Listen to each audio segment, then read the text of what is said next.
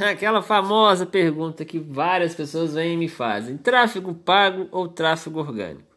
Então, nesse podcast você vai entender definitivamente o que, que cada um desses tráfegos pode trazer em benefício para o seu negócio. Então, solta a vinheta aí e bora cair para dentro.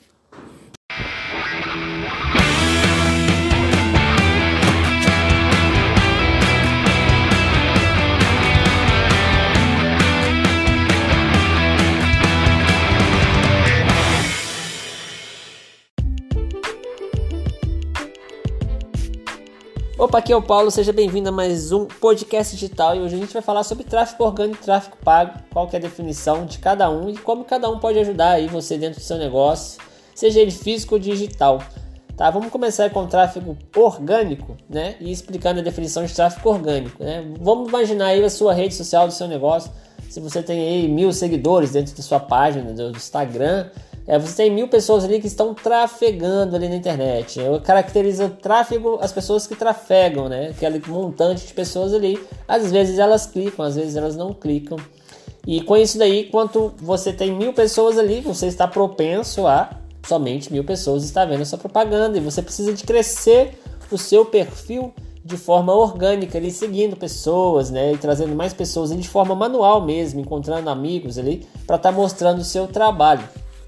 Essa é a principal uh, característica do tráfego orgânico. Ele tem uma escalabilidade baixa, ele é pouco escalável porque ele demanda muito tempo e até mesmo porque as plataformas digitais, assim como Instagram, Google, LinkedIn, é, o Twitter, são plataformas que limitam né, você adicionar pessoas. Então eles entendem que se você adiciona muitas pessoas, você é um, um fake e acaba que eles bloqueiam sua conta lá e você não consegue adicionar muitas pessoas para mostrar o trabalho que você faz.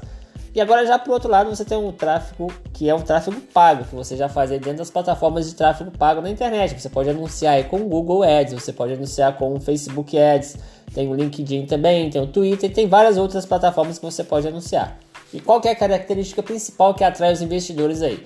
Vamos imaginar que você tem aí uma empresa e você quer fazer um anúncio dela no Google. Dentro da plataforma você consegue direcionar todo o seu posicionamento de seus anúncios se você quer aparecer, por exemplo, dentro do Google Shopping, você consegue aparecer também na, na, barra de pesquisa. Você coloca na barra de pesquisar ali. Você consegue colocar também nas entradas de vídeo do YouTube. Dentro do Facebook, você consegue colocar nos stories.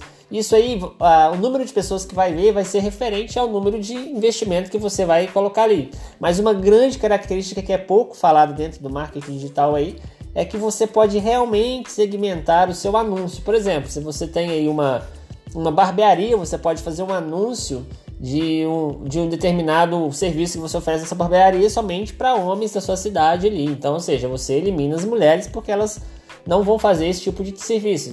E automaticamente, você não mostrando as mulheres, você otimiza o seu orçamento colocando esse tráfego aí somente para homens. E você estipula ali uma idade que você acredita que é interessante. Então, basicamente, essas são as, as características do tráfego pago e o tráfego orgânico. Eu espero que você tenha gostado desse podcast aí. E para mais dicas como essa aí, você pode estar me acompanhando lá dentro do meu perfil do Instagram. Eu posto sempre vídeos relacionados a esse assunto aí, para que você possa realmente destravar todo o seu conhecimento no digital e começar a cair para dentro desse mundo que não para de crescer. Então é isso aí, forte abraço, tamo junto e bora para cima.